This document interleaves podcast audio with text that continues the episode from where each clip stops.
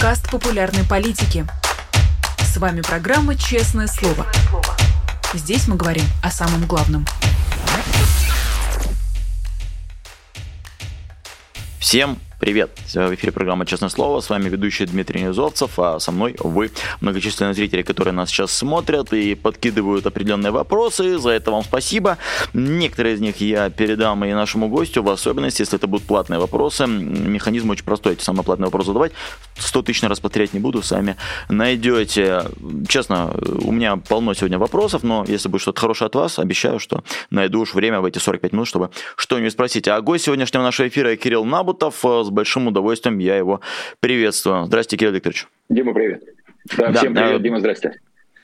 А, журналист, спортивный обозреватель, ну и любые эпитеты, которые хотите, они в вашем распоряжении. Можно гуру, не знаю, вас назвать. А, Кирилл Викторович, первый вопрос, ну это... Чего уж там. А, первый вопрос такой будет разминочный, пока зрители подключаются. Сегодня 14 февраля, День Святого Валентина, и, конечно, наши отечественные депутаты, сенаторы мимо не смогли пройти. Уже, не буду называть фамилии, не будем пачкать эфир, но один уже сказал, не что праздник не несет в себе да, глубинных смыслов, фундаментальных ценностей, другой сказал, что никакого отношения к истории России не имеет, и такого праздника быть не должно. У вас э, как отношение к тому, что в нашей стране этот праздник, э, судя по количеству купленных цветов и открыток, э, празднуют еще как? Празднуют ли вы? И как вы относитесь к тому, что в России празднуется этот праздник? Вы знаете, у меня есть один близкий друг, э, который очень мне помогает по жизни, который я очень уважаю. Я его сегодня поздравил со словами мне кажется, я должен тебе что-то с чем-то поздравить, но не помню с чем. Может быть, ты святой Валентин? На что он мне писал, значит, большое спасибо за поздравление. Твой Валентин пока не святой. Значит, мне, когда употребляются вот эти вот рассказы про депутатов, которые там что-то вякают, Э, мне становится ужасно тоскливо, потому что это неинтересно, скучно и банально, потому что угу. почти все они заняты таким спортом, как первому что-нибудь гавкнуть. И все выбирают какую-нибудь, ищут тему, которая может понравиться там наверху за кремлевскими зубцами. Вот я первый гавкнул насчет того, что Святой Валентин — это проклятый праздник, он не наш. У нас есть, как это, Феврония, и кто там еще? Петр и Феврония. Праздник ну, которые, замени... Петр, которые Петр. пытались заменить Святого Валентина, День Петра и Февронии. Да. Петра и Февронии. Значит, вот, хотя эти, эти ребята, в общем, воссоединились, так, насколько мне известно, только после смерти по полной программе. Но главное сказать, что нам иностранные ничего не нужно. Но этим идиотам я всегда хочу сказать, тебя тогда нужно отменить 8 марта, поскольку это иностранное изобретение 1 мая. Это тоже иностранное изобретение. Соответственно, отказавшись от 1 мая, отказываемся от длинных майских выходных. Почему вы этого не предлагаете? Это же тоже все за границей придумали, правильно? Поэтому что там тратить время на ересь? Ну, кто хочет, поздравляет, не хочет, не поздравляет. У нас же Но... свободное государство. Собственно, ну, я на это и хотел, на это и хотел выйти, что поскольку есть разговор о том, что это праздник искусственный, не считаете ли вы, что, не знаю, 23 февраля искусственный праздник и 8 марта, с которым действительно да, друг друга будут поздравлять? Да, конечно, 100%. Да, конечно, сто процентов. Я не хотел касаться этой темы, она, mm-hmm. хотя она впереди, впереди 23 февраля еще будет. 23 февраля это в чистом виде искусственный праздник. Просто э, по тому, к чему он официально был приурочен советской властью, никогда не существовавшей большевистской властью. Он был приурочен к, к первым победам первых отрядов Красной Гвардии, которые дали бой наступавшим на Петроград немцам, значит, в районе Нарвы или что-то там еще в этом роде. Это вранье от начала до конца. А, если там и были какие-то боестолкновения разрозненных частей или остатков русской армии, которая в этот момент разрушилась вся, 18 год, только что большевики взяли власть, они разрушали армию в 17 году, как могли, деморализовывали ее, где распропагандировали. И вот э, какие-то были бои, потому что немцы действительно шли на Петроград э, э, в это время, но никаких бравых гигантских побед ничего такого одержано не было. Этот день был взят условно, и только потом постепенно с годами ему присобачили вот такое объяснение, что это почему день 23 февраля день советской армии назывался, потому что как бы в этот день родились родился зародыш советской армии или Красной армии. Вот в чем дело. На самом деле ничего такого не было. Можно было за 25 февраля. По-моему, э, первый раз это придумали, потому что был ближайший, ближайшее воскресенье как-то подходил ближайшее воскресенье решили взять за наиболее подходящий день. Ну, в рабочий день трудно праздновать. Э, вот и все. Поэтому это праздник искусственный, но так можно говорить про любой праздник. Любой праздник Согласен. искусственный. Даже, как вы знаете, про 9 мая, святой для всех день, ходили разговоры о том, что он должен быть восьмым, потому что 8 э, мая был подписан окончательный документ об окончании войны. Но в тот момент, когда он подписан, по нашему времени, по московскому, уже было 9. Формальный ответ такой. Кому не нравится, тоже может говорить, что он искусственный. Вопрос, вопрос же не в этом, вопрос смыслов, который за этим стоит, который за этим днем стоит. Вот что всегда, когда эфиры ведем, я думаю, насколько на статей в, те, в теории мы с вами можем наговорить. Я подумал, что если говоришь, что 9 мая искусственный праздник, это в нашей стране уже может быть э, какая-нибудь статья за оскорбление чего-нибудь, за оскорбление 9 мая. Так что первая статья у нас, у нас с вами есть, это уже пятая минута эфира, Почему? уже неплохо. А я не, сказ... я не сказал, что 9 мая это искусственный праздник. Нет, чё, чё Тогда да. Мне... Тогда ноль. Статья, ладно. Ваша, ваша, ваша честь, гражданин следователь, что это вы мне, что это вы мне пьете почти мокруху. Я сказал, что многие могут сказать, если захотят, что это праздник тоже искусственный, потому, и сказать, что на самом деле надо восьмого. Но было решено, что поскольку по времени уже было 9, значит, Сталин объявил девятый день, э, девятый день мая Днем Победы. Но это как раз праздник не искусственный. Я думаю, что что касается Дня Победы, то, может, это единственный полноценный праздник, который у нас у всех остался. Хотя сейчас, к сожалению, mm-hmm. говорить о войне и победе. Я прошу прощения, там за мной стоит такая черная палка, из нее проводок э, торчит. Видите, я сейчас только что увидел. Меня сразу вспомнил, помните анекдот из советских времен, почему Леонид Ильич Брежнев встречал иностранных гостей в аэропорту, а его преемник Константин Черненко только у крыльца Кремлевского дворца э, в Кремле не ездил в аэропорт. Э, ответ был такой, потому что Леонид Ильич Брежнев работал на батарейках, а товарищ Черненко работал от сети. Соответственно, э, я сейчас увидел за собой проводок и понял, что некоторые мои недоброжелатели порадовали, что я уже работаю от сети. Но это проводок от, от осветительного прибора. Не, не дождетесь, да, пока, пока мы на батарейках. А, и раз мы, да, говорили про День Святого Валентина, известно, что борец с этим праздником и Русская Православная Церковь, это дает нам возможность плавно перейти к другой теме, которую хочется обсудить. Эм, недавно прошла новость о том, что патриарх Кирилл в 70-е годы мог быть агентом советской разведки, и не случайно он был в Швейцарии, потому что он на территории Швейцарии что-то там для Советского Союза разведывал. На ваш взгляд, насколько это может быть правдой? Насколько вы верите в то, что РПЦ в современном виде или в советском виде могла работать со советскими спецслужбами. Все-таки же церковь, они сами пострадали. Я думаю, уважаемый Дмитрий, что задавая этот вопрос, вы знаете ответ. Сами Если бы я спрашивал Невзорова, я бы знал ответ. Невзоров всегда скажет гадость про православную церковь, а относительно вас не знаю.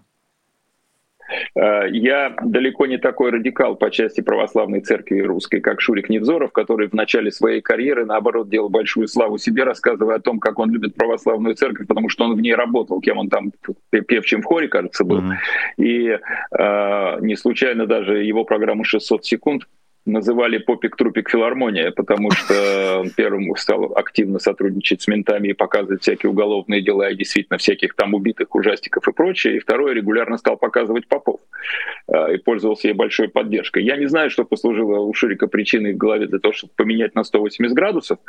Я, в отличие от него, э, неверующий был всегда таковым, или как меня учил поздно, надо говорить, надо говорить агностик. Угу. Вот в Америке, если ты скажешь, что ты неверующий, тебя не полюбят. А ты говори агностик. Вот я запомнил, значит, вот я агностик, э, я спокойнее немножко отношусь к, к русской православной церкви, хотя негативно, как к институту, как к конторе, как к организации, безусловно, не как к вере, потому что каждый человек имеет право веровать, как, как он считает нужным, э, по канону православному, иудейскому, любому другому, мусульманскому, шиитскому и всем какому хотите, уважаю право людей. Но что касается конторы, то Русская Православная Церковь — это контора уже без всякой репутации, потому что все знают, что она собой представляет. Это один из идеологических отделов ЦК КПСС. Или сегодня там Единой России, или там Кремля. А, поэтому возвращаясь к тому, что, что сотрудничала ли церковь с КГБ, да, безусловно, сотрудничала. Были ли э, офицеры КГБ в церковных рясах? Да, безусловно.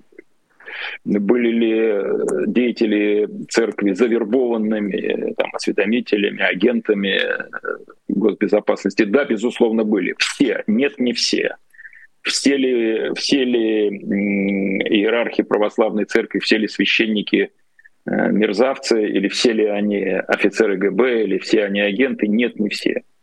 Я имел счастье познакомиться с несколькими э, в своей жизни, с несколькими священниками, которые вызывали и вызывают у меня чувство глубочайшего человеческого почтения. А уж про такого человека, как Александр Мень, я не говорю.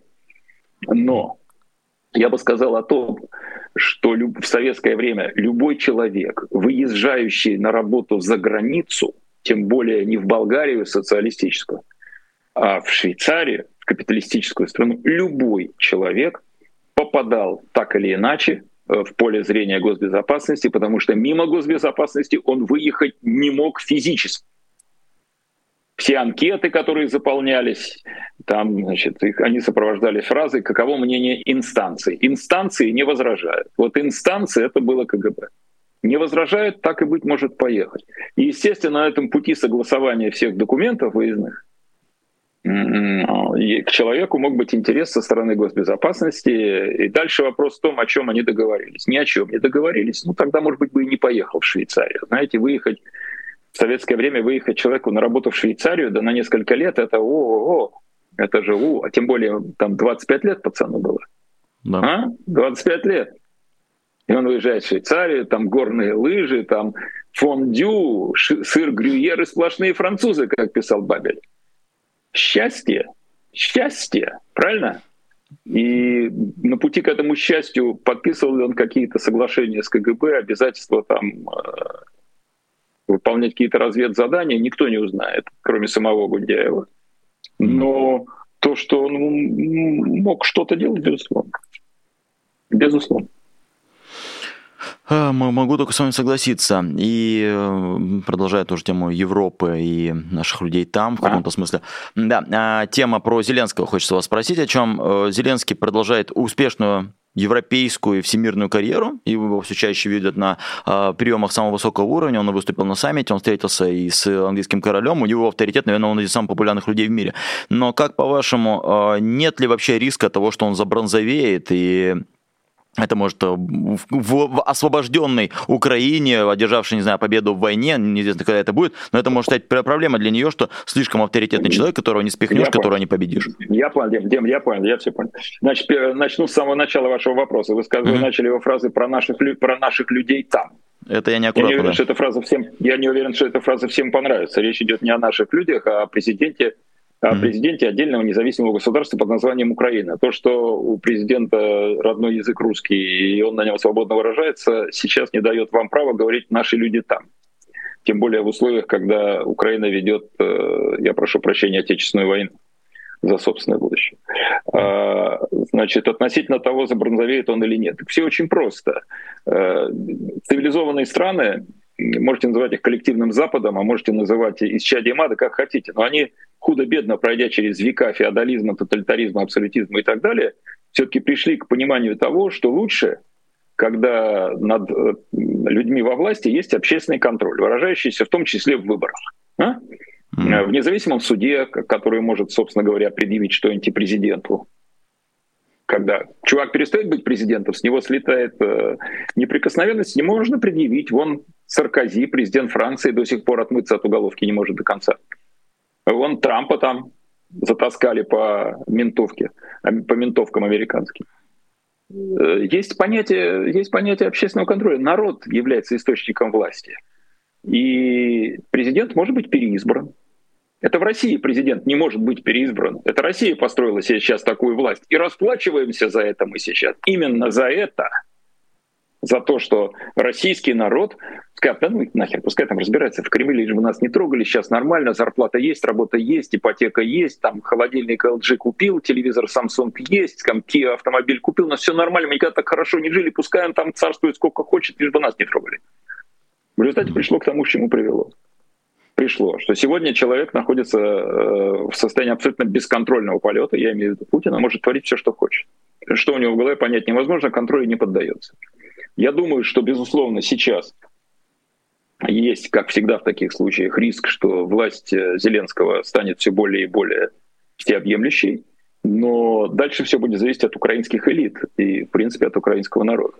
Если они не потеряют э, окончательно разума в выражении своих восторгов по адресу избранного президента, то ну что ж, они будут его считать героем и лидером нации, но при этом э, не откажутся от своего права на выборах голосовать за другого. Надеяться на это. И пользуясь да, своей, своей минуткой, скажу, что от слов про нашего человека в Европе отрекаюсь. Просто, да, настолько давно видел Зеленского, настолько давно помню Зеленского еще и по КВН и по всяким ролям, что, да, как-то все равно продолжаю считать его своим. Конечно, это глава э, иностранного государства. На всякий случай для тех троллей, которые налетят и будут вырывать мои слова из контекста, Но делаю это равно, примечание. Тролли все равно налетят, тем более я, как главный тролль, сразу поставил вас на место с вашей ошибкой. Скажите мне спасибо. Спасибо. В комментариях вас там уже чехвостят по полной, так что потом, потом посмотрите. Ну, что еще?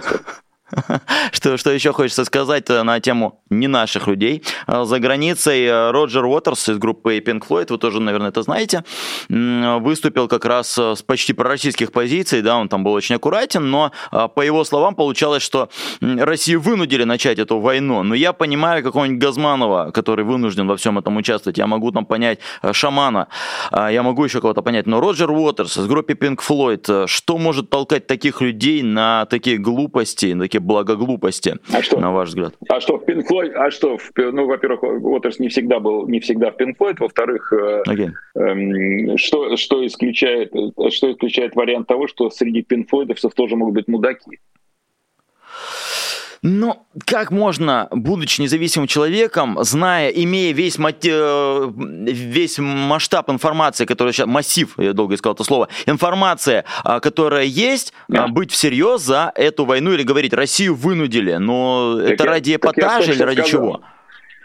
Да почему я знаю? Я же только что сказал, кто, кто исключает вариант, что среди э, музыкантов, игравших в Пинк тоже могут быть мудаки, повторяю. Угу. Если они могут быть среди, если они могут быть среди артистов российской эстрады, почему они могут быть среди артистов английской эстрады, я не понимаю, или американской, или какой-то другой. А я прошу прощения, этот самый Оливер Стоун, например, или кто-нибудь еще. Пожалуйста. Я объясню, в чем разница с российским артистом.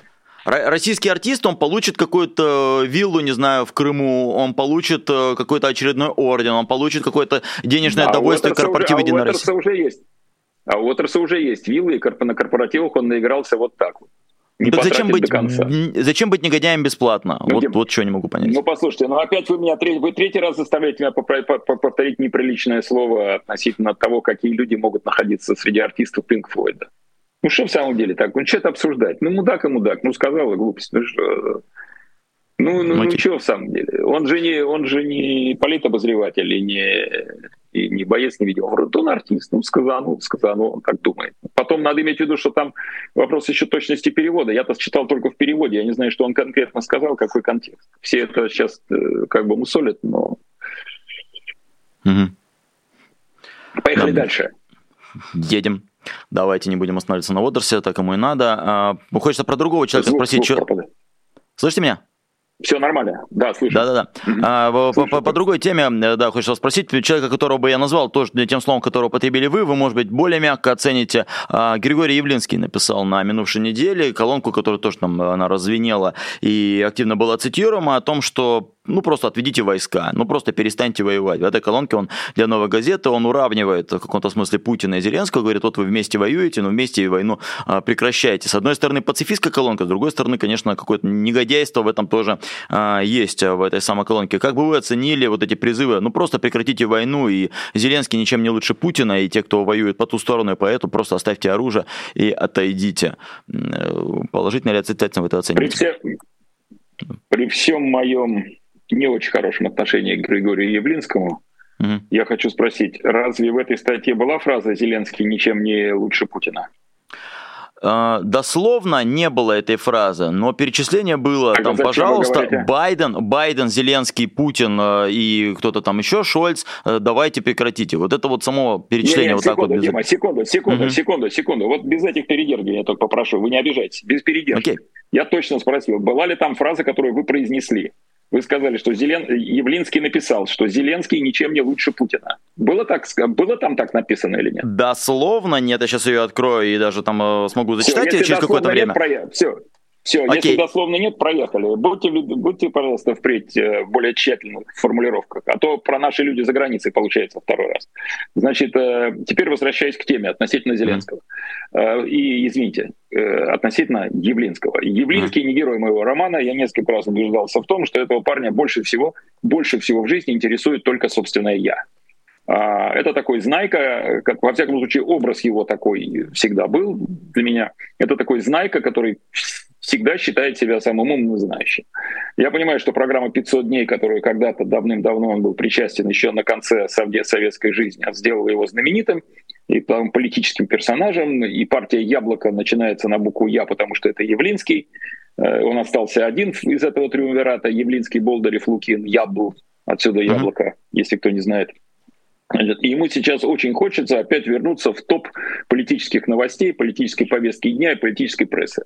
А, и все, что, все, что он написал, делается исключительно с этой точки, с этой позиции, с этой, с этой целью. Ему неоднократно предлагали проявить свои управленческие, государственные политические таланты э, на различных должностях. Э, в том числе даже на должности, если мне память не изменяет, премьер-министра, который он приглашал э, Примаков. Значит, он все время э, выбирает роль вот такого знайки, который со стороны обвиняет, говорит всем, что все, все, все плохи, но дальше сам ничего не делает. И то, что он сейчас написал, мне кажется, еще очередным ходом из этой серии для того, чтобы давно нигде его не было видно. Вот тут он наконец взял и выступил с, мощ, с мощным текстом и показал свой антимилитаристский, свой антивоенный, свой пацифистский, э, человеколюбивый взгляд. Я не знаю, стоит ли за этой статьей его корневая связь с Украиной, потому что он сам родом, если я не путаю, если не забыл, из Львова. Я знаю, что у него там жили родственники, в частности, его брат – жил в Украине. Как-то он об этом рассказывал. А, не знаю, влияет ли это на, на то, что говорит Явлинский. Но я бы спросил его при случае, как практикующего политического деятеля, как он себе предлагает сегодня, чтобы с обеих сторон а, прозвучал призыв «так, все ж таки в землю мы остановились», особенно со стороны украинцев. Как это может произойти? И что будет дальше? Эта тема, естественно, звучит везде, и вы знаете, какие есть точки зрения. С одной стороны, вот такая э, условно э, человеколюбивая, которую можно понять. Каждый день гибнут сотни людей, сотни людей, сотни, сотни людей гибнут каждый день. Каждый день пропадают в воздух, сжигаются миллиарды долларов. Давайте же скорее это остановим, мы цивилизованные люди. Это, это справедливое желание, но с другой стороны, Э, надо, чтобы все стороны согласились и хотели остановить сегодня это. Россия не хочет останавливать выступ... свое наступление и продолжает э, терроризировать мирное население, в том числе украинское, обстрелами городов. А Украина не может пойти на то, чтобы согласиться с тем, что у нее отрезали 20 или сколько процентов территории любой политический деятель в Украине, который сегодня скажет, окей, давайте мы сейчас останавливаемся, прямо сейчас, вот сегодня, он обречен политически. А, вас хочу спросить, как вы, вы не политический деятель вы... в Украине, вы бы могли присоединиться к такому про, лозунгу? Про, Дима, Слышно? я не слышу, я не слышу начала Раз, два, слышно ли меня? Слышно меня? Сейчас, да. да. А, вы Сейчас, не политический деятель в Украине, поэтому я могу вас э, спросить, э, вам близка вообще эта позиция? Вы бы ее выбрали вот из двух? А, бросить оружие, прекратите войну, либо там украинцы продолжайте воевать и воюйте за свою страну? Вы могли бы присоединиться к лозунгу вот оно пацифистскому «прекратите воевать с обеих сторон и бросьте оружие, разойдитесь»? Я же только что сказал, mm-hmm. что я не очень понимаю, как это сейчас реализовать. Я только сказал, что... Нет, я понимаю, да, что, что Россия, угу. она останавливаться не собирается, а угу. рассчитывая, видимо, на, бескон... на бесконечность ресурсов, в первую очередь э, людских, конечно, которых не жалко. Угу. А следующих мобилизуем. А, а Украина, потому что как вы себе представляете? Поэтому я, я пребываю, я пребываю в очень, в очень плохом, в ужасном состоянии, пребываю, потому что э, я не знаю, что должно произойти, чтобы эта катастрофа остановится. А, хочется вас спросить об этом состоянии. Безусловно, в феврале-марте прошлого года многие были подавлены, не могли прийти в себя и Я знал людей, которые плакали каждый день, то есть не находясь в Украине, а в принципе находясь я в тоже. других странах. Да. Я а, Сейчас у вас получилось адаптироваться к этим условиям, потому что, ну, как э, кто-то говорил из классиков, да, человек такая скотина ко всему привыкает. Получилось ли у вас адаптироваться сейчас? Человек такая скотина, которая ко всему привыкает. Я сам по себе скотина, я mm. это точно знаю, глядя как, поскольку я каждый день вижу зеркало, э, смотрю с него. Но есть вещи, к которым привыкнуть невозможно. То есть понятно, что у тебя острота, острота первых реакций 24 э, февраля э, спадает, забывается просто-напросто. Уже год прошел, незаметно пролетел. Это самый быстрый год моей жизни, потому mm. как он пролетел. Я ничего не помню. Просто слистывается вот так а состояние лучше не становится. И не станет лучше. В ближайшее время точно. И не могу вас не спросить про вот это пресловутое понятие коллективной ответственности. На ваш взгляд, э, действительно ли она распространяется на всех, кто имеет российский паспорт, и на тех, кто жил когда-то в России? Несколько колонок тоже было нашумевших от Маши Майерса, еще от некоторых журналистов, которые писали вот о том, что насколько русские, россияне виноваты в том, что эта война случилась. Согласны ли вы, что такая коллективная ответственность есть, или она есть только у тех, кто находится на территории Кремля или на Старой площади?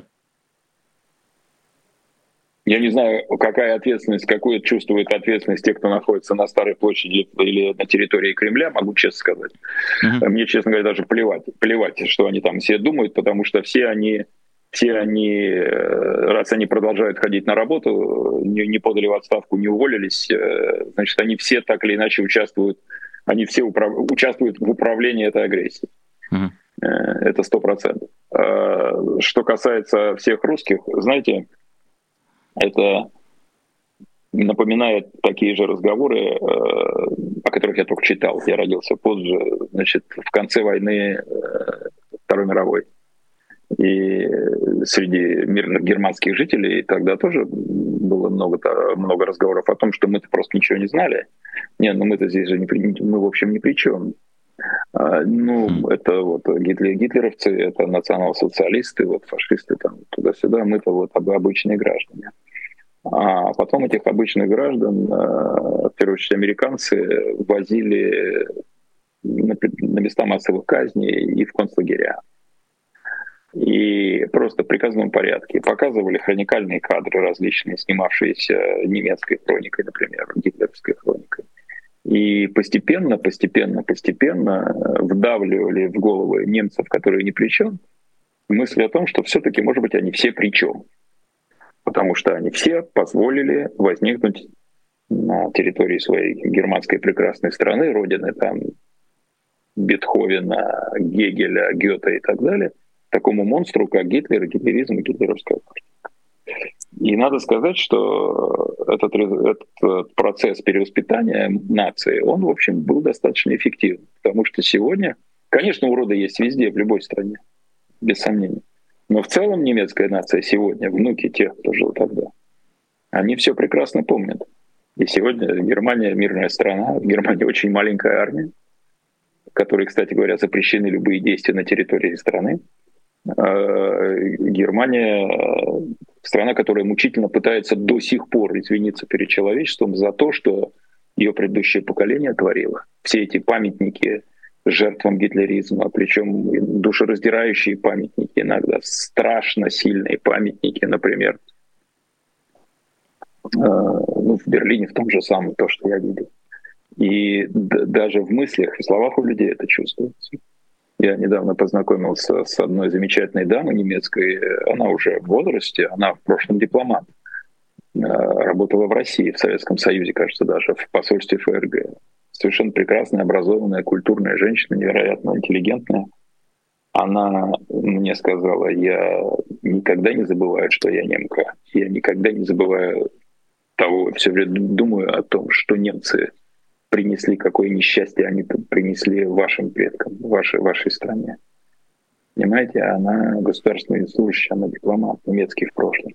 И я думаю, что э, в будущем думающие люди или там честные, искренние люди, русские, российские, они будут понимать, они будут переживать mm. э, за то, что произошло, и за то, что совершила их страна вот в 2022 году и 2023.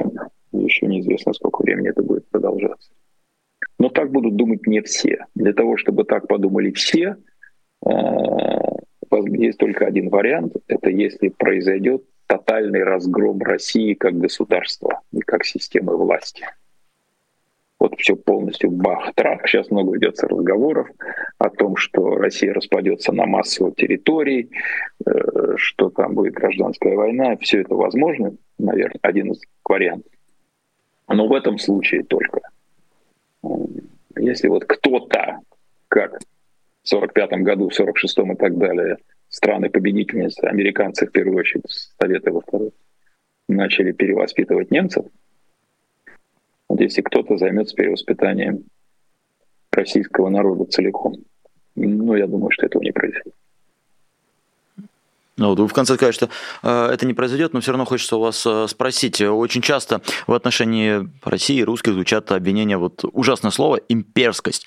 Э, ни разу, честно говоря, не слышал, чтобы кто-то э, его употреблял правильно, грамотно и э, был адекватным человеком. Вот хочется вас спросить, есть ли действительно такая проблема у России имперскость? В том смысле, верите ли вы в то, что Россия вообще ну, пропитана изначально, от начала до конца, и каждый человек, там, э, большинство нас, по крайней мере, грезит грезит этой империей, и в этом корень многих наших проблем. Большинство нас не грезит этой империей, но очень mm. часто мы ведем себя так, что представители, допустим, малых народов или маленьких стран европейских смотрят на нас и говорят, ну это вот все имперцы. Хотя мы, может быть, на это не обращаем внимания, ведем себя как обычные люди. Вот так. Скажи кому-нибудь, ты имперец? Ну, некоторый процент города скажет, да, мы великая страна, мы Российская империя, мы должны быть такими, пускай нас все уважают и боятся. Какое, какое вы империя, мы говно на палочке. Какая империя? Все, что было унич... можно было уничтожить, уже уничтожено. Мы э, осколок или огрызок совет... советской империи, которая была э, искажен... искаженным, изуродованным детищем Российской империи. Что собой сегодня представляет Россия? Возьмите по любому параметру, это что, первая, первая страна в мире по экономической мощи, как была когда-то главная империя Англия. Это что, первая в мире страна по количеству, там, я не знаю, территорий, находящихся в орбите ее денег, как сегодня Англия, английское сотрудничество. Мы империя сегодня по каким параметрам? Только по одной, по памяти, по памяти о том, что когда-то мы назывались империей. Когда Россия, когда Россия расширялась, расширялась, вот так расширялась, занимая новые территории, захватывая новые территории, присоединяя, присоединяя, присоединяя. У Гайдара в книжке, кажется, про гибель империи э, есть термин, что это территориально интегрированная империя. То есть, э, грубо говоря, когда все ее колонии находились территориально рядом, то есть по, по границам. У Англии это были где-то там в Австралии, я не знаю где, да? У Франции там в Африке были колонии тоже там где-то. А, или там Османская империя, тоже куча всяких кусков. А Россия, вот они вот, вот тут все. И Россия приобретала, приобретала, приобретала, приобретала, расширяла, захватывала как угодно, присоединяла, освобождала любое слово. Сейчас, э, сейчас это глубоко несчастная страна несчастная, причем я понимаю, что это, это слово не понравится, например, жителям Украины. Она несчастна в своей глупости, к сожалению, и в своем э, ненастоящем величии, в, в сознании о том, что она великая, хотя таковой не является. Вот чем Вы сказали про то, что э, Германия после войны да, ее разделили на две части или даже три части, по большому да, счету, если э, Западный Берлин еще отдельно учитывать. Э, на ваш взгляд, э, ну, абстрагируемся от мысли, что Россию могут как-то так искусно разделить. Вообще, возможно ли, что страна может распасться добровольно на несколько там кусков, что там Чечня захочет отделиться, Татарстан отделиться в России 2000 в России 22, 21 века это возможный вариант? 21 век длинный, что будет через 50 лет, никто не знает. Два года mm-hmm. назад мы с вами могли предположить, или пять лет назад мы могли предположить, что будет то, что, идет, что продолжается сейчас? Нет, ну, могли близко. или нет, пять лет назад? Ну вот, не могли. А как можем предполагать, что будет через 50 лет? Mm-hmm. Точно не можем. Я прошу прощения, все эти провидцы ничего не стоят. Э, Вовик Лысый, Ленин, сидел в Швейцарии Э, и за несколько там недель или даже дней до, потери, до падения Российской империи, до отречения царя, рассказывал там своим ученичкам про то, что ну, наше поколение готов, готовится к тому, что мы здесь всю жизнь в эмиграции проведем и помрем. С, с его якобы гениальным предвидением, ни хрена он не понимал и не мог предвидеть, что через три дня, там, через неделю, через за три дня империя, империя э, за три дня она рухнет как написал Розанов, там Россия слилась за три дня. Слиняла, слиняла за три дня Российская империя. Василий Васильевич Розанов написал. Мог предположить это Ленин? Да нет, ни хрена. А вы говорите, давайте посмотрим, что будет в 21 веке. 21 век еще 75 лет впереди. Поэтому а, какие немыслимые вещи произойдут, я уже теперь не знаю. Может и распасться, хотя это приведет к дикому количеству, к дикому количеству головных болей, проблем у всех, у всего мира, конечно. А насчет Но... Чечни? Да, э, насчет запрос. Чечни и Татарстана, это, э, насчет Черни, Чечни и Татарстана это разные это разные случаи. Общее у них только то, что и там, и там господствующая, господствующая религия — это ислам. В свое время, когда создавались советские республики, ну вот составлявшие Советский Союз, да, там Украина, Белоруссия, Грузия, Армения, республики азиатские — в это же самое время татарские элиты всячески желали, чтобы они тоже получили статус, э, чтобы Татарстан получил статус Советской социалистической республики. Ну, как украинская, как любая другая. Как в конце концов такой же статус был дан э, оккупированным странам Балтии или присоединенным, и Молдавии присоединенным. Так вот, Татарстан, среди татарских деятелей политических тоже эта мысль постоянно бродила – так вот, э, большевики и Москва на это никогда не шли по одной причине. Потому что Татарстан окружен со, всей сторон, со всех сторон территории России. Все остальные советские республики были по краям. Поэтому, если они отделялись, а по Конституции они формально имели право по Советской Конституции выхода из состава Советского Союза. Формально, если происходит, они отделяются, то они, они граничат с другими иностранными государствами.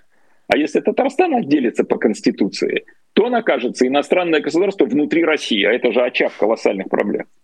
Поэтому о независимости вот такой э, Татарстана э, речи не было. Что касается Чечни, ну, она маленькая, но просто очень много страданий, крови и головных болезней было связано. Сегодня э, нынешний владыка Чечни ведет очень умную я бы так сказал, экономически выгодную политику, когда он по максимуму получает от Москвы все, что он может получить. Ну, будет ли это продолжаться всегда, я не знаю. Подозреваю, что нет. А, приходят некоторые вопросы нам в комментариях, а чуть позже задам то, что люди прислали. Есть довольно комплементарные вопросы э, для вас. Не надо. Ну, чуть-чуть попозже.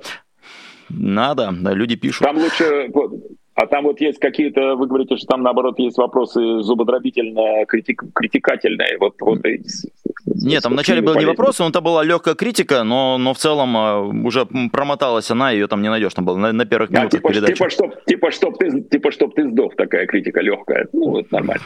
Да, это, это, это нормально. Вот, кстати, про YouTube я вас э, тоже хотел спросить, но не про YouTube троллей, а про то, что YouTube, э, ну, это, наверное, уже не то чтобы данность, но вполне такой а, оправданный прогноз, что его могут заблокировать в ближайшее время. А, признаков этого много, переходят в ВК-видео, уходят некоторые телекомпании из Ютуба государственно, то есть они уже а, что-то знают. Как вы думаете, сильно ли это изменит что-то для людей сейчас? Не в смысле, что они не смогут там смотреть мультики, а э, станут ли они менее политически активными, станут ли они э, менее просвещенными, будут ли не знаю, э, люди зависит не знать того, что происходит? Зависит от людей. Зависит от людей. Это зависит mm-hmm. от людей. Но если это и произойдет, то понятно, почему это произойдет, чтобы отсечь еще один источник независимой информации, который при желании люди могут получать, причем в первую очередь люди свободные. Потому что понятно, что старшее поколение, ну, там, мое и старшее, оно потупее, оно тяжелее дружит с компом, оно хуже себя чувствует в интернете, меньше туда лазает. А вся молодежь живет в интернете. Естественно, огромное количество людей да, торчит в Ютубе, ну не, не, не торчат же в российском телеканале или там в Первом канале, правильно? Угу. Народ торчит весь в Ютубе, и, естественно, голоса, которые сегодня за то, чтобы его отсечь, они понятно, почему звучат и тех же самых депутатов, которые, опять же, хотят тявкнуть, что первый громче тявкнул, посмотрите, какой я патриотичный депутат. Вот, товарищи хозяева, я полностью служу вашим интересам. А, но все не так просто, во-первых. Во-вторых, вот только что пришла информация о том, что, оказывается, компания ВКонтакте зарегистрирована с границей. Вот они только сейчас, оказывается, заявили, что они переводят, значит, себя в, юри... в российскую юрисдикцию. Вот смешно получилось. То есть ВКонтакте это то, что разрешено в России, а они тоже иностранные. Вот что меня повеселило нынче. А насчет того, что закрыть, то могут, конечно, и YouTube закрыть. У вас есть какой-то план Б? У вас так э, удачно развивается канал Набутовы. Конечно, год ужасный был 2022, но я следил за вашим каналом, и все развивается хорошо. У вас есть э, какая-то я мысль? Я что за мной кто-то следит, я понял, что это вы. Теперь я знаю, кто это вы. Кто за нами следит? Оказывается, это не Зовцев. Вот Родина слышит, Родина знает, знаете, как говорил да. Довлатов, э, лозунг КГБ. Они все-таки спуску не дадут. Да. да. А, вы как-то продумываете, что будете делать, если Ютуба не будет? Или по ситуации жить? По ситуации жить. Угу. Если не будет. А, и вопрос... Что, мы, мы не можем повлиять на это. Я не могу на это повлиять, мы не можем на это повлиять. Где-то в ВК, в ВК регистрироваться вы не, не собираетесь, а, свою видеоплатформу? зарегистрироваться в ВК. Честно говоря, вообще про ВК ничего о нем не думал и не знаю. Mm. Как-то просто необходимости не было. Как-то я, я мало знаю, что он собой представляет. У меня его нету, я туда не хожу. Поэтому ну, потребность посмотрим, что Что сейчас загадывать. Может, идешь по улице, кирпич упадет. Ну, такое же тоже бывает. Загадываешь одно. Как там, как там говорил Воланд в исполнении блистательного Олега Басилашвили? Плохо не то, что человек смертен, плохо то, что он внезапно смертен. Но сам по себе кирпич никогда не упадет. Тоже верно. А, и, к слову, об Асилашвили тоже вот вспомнил еще один вопрос, который хотел вам задать, и потом вам задам из того, что нам нападало. А, Лио Хиджакова в каком-то смысле российское государство пытается отменить э, и лишает ее работы в театре. Но это, конечно, неоправдываемо, но для меня это, опять же, и необъяснимо. То есть, ну, можно понять, когда, не знаю, и Оксимирона добавляют в список иноагентов, кто-то скажет там правильно, кто-то скажет неправильно, но когда Лию Хиджакову лишают работы в театре, я не могу себе представить нормального человека, который ходит на двух ногах, который говорит, что это нормально. Мне кажется, даже про Z-пропагандисты говорят, это какое-то безумие. Для чего тогда российское государство не может смириться, что Лия Хиджакова всего лишь играет э, в театре? Почему просто не отстать от нее, как от некоторых других уже, не знаю, пожилых деятелей? Ну, послушайте, Россия как государство — это общие слова. Государство населяет люди, в том числе и те, кто э, там управляет театром, которые mm. давно наложили в подгузники, давно, как новорожденные, от ужаса, от страха, что они останутся без работы, или что затаскают, или я не знаю, что еще с ними сделают. И поэтому они точно так же, как эти депутаты, которые придумывают всякую херотень про, про запреты Дня Святого Валентина и так далее. Ну, то чем отличаются эти чиновники, которые боятся одного, они боятся, чтобы сверху не прилетело. Они боятся потерять свой стул, они боятся свою карьеру. Они вдруг теперь прозрели, что, оказывается, ну, надо же быть патриотом. А, а, а всегда высказывалась достаточно независимо. Ей наплевать на все. Ей наплевать, она может себе позволить. Она Лия Хиджакова. Поэтому она говорит то, что думает. Вот давайте мы прошу прощения за, за невоспитанность, не очень молодую беззащитную женщину, давайте мы, значит, ударим таким образом. И расскажем всем, бойтесь, суки. Вот видите, мы даже Ахиджакову там не пускаем теперь играть ее спектакли, которые, которые у нее есть. Вот мы какие борцы за, за счастье народа, за правду и против, и против врагов. Каковым относится, видимо, Илья Хиджакова. И вот. усп... это, делают, задать... это делают шестерки. Это делают те люди, про которых Довлатов писал, что они пишут донос, писали сколько-то там миллионов доносов. Mm. Это делают конкретные исполнители, каждый на своем месте. Кто-то издевается, пытает и медленно убивает э, Навального в тюрьме. Ну, начальники колонии, кум там и так далее. Все, кто служит. Для того, чтобы э, не лишиться должностей, конечно, своих. Кто-то увольняет, э, лишает спектаклей народную артистку Ахиджакову. Это явление одного порядка. И успею задать вам С этими людьми потом ничего не будет. Изменится власть, поменяется президент Путин на не Путина, А эти люди останутся на своих местах, так же, как остались, я прошу прощения, сталинские палачи, э, которые там служили на разных должностях в НКВД. А их что, всех расстреляли, всех посадили, когда Сталина разоблачили? И ничего подобного. Ну, нескольких, конечно, там. А народ-то остался, кстати, о театре. В Мариинском театре начальником отдела кадров не один год был один из самых кровавых питерских палачей. Фамилию не Бывший. вспомните? Ушел в запас, в отставку. И... Ну что, вы много чего не знаете. Я тоже много чего не знаю. Но про это я знаю. А фами- фамилию не назовете? Было бы интересно. Я иногда читаю про таких личностей.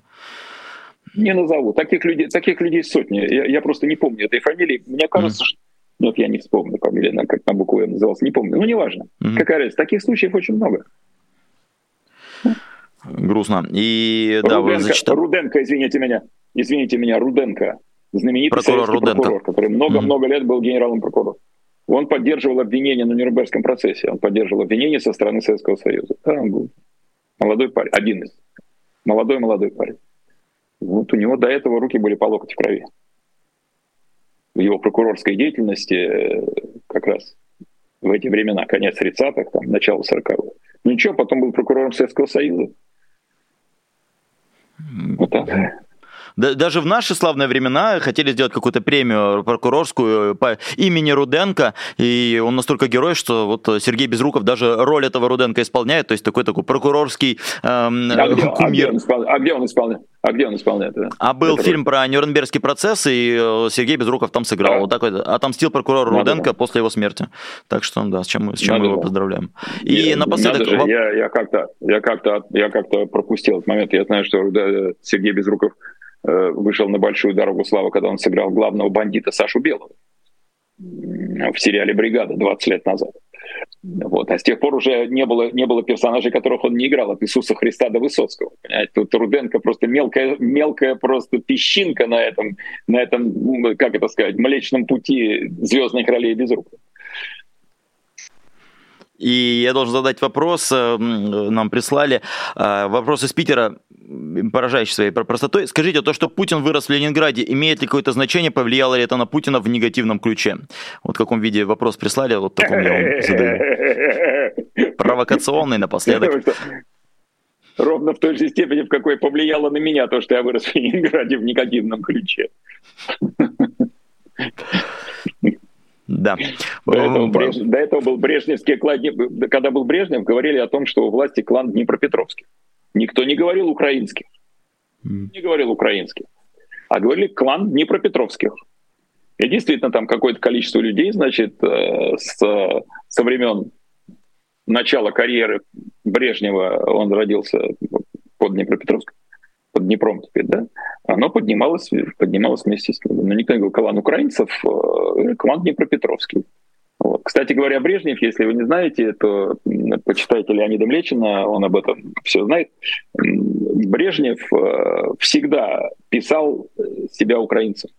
До момента, когда началась большая политическая карьера, когда стало понятно, что он идет по политической карьере, уже там первые секретари, там Запорожье, он был первый секретарь и так далее. Уже тогда в какой-то момент э, фамилия-то по-русски звучит, значит, русская, стал писать, что на русском. А поначалу в ранних документах, там, в техникуме, когда он учился, там, еще в Украине.